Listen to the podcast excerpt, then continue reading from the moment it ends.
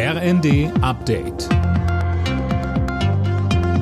Stündlich neu. Auf den Punkt informiert. Ich bin Daniel Stuckenberg. Guten Abend. Deutschland wartet beim Thema Kampfpanzer für die Ukraine weiter ab. Der neue Verteidigungsminister Pistorius kündigte zwar an, dass die Leopardbestände für eine mögliche Lieferung geprüft werden sollen, einen Beschluss zur Lieferung gibt es aber nach wie vor nicht.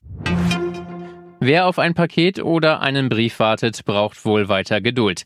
Die Gewerkschaft Verdi hat angekündigt, auch morgen soll bei der Deutschen Post gestreikt werden. Mehr von Tom Husse. Die Post spricht von insgesamt 16.700 Beschäftigten, die gestern und heute ihre Arbeit niedergelegt haben.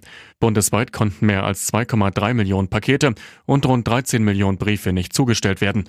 Mit den Streiks will Verdi den Druck auf die Arbeitgeber in den laufenden Tarifgesprächen erhöhen. Die zweite Verhandlungsrunde war zuvor gescheitert. Die Gewerkschaft fordert für die Beschäftigten 15 Prozent mehr Geld. Die Post nennt das realitätsfern. Deutschland hat das nächste LNG-Terminal. Es ist heute in Brunsbüttel in Schleswig-Holstein an den Start gegangen. Bundeswirtschaftsminister Habeck lobte, wie schnell das Ganze fertig geworden ist. Umweltverbände sind wenig begeistert. Flüssigerdgas sei nicht mit den Klimazielen vereinbar, heißt es etwa vom BUND.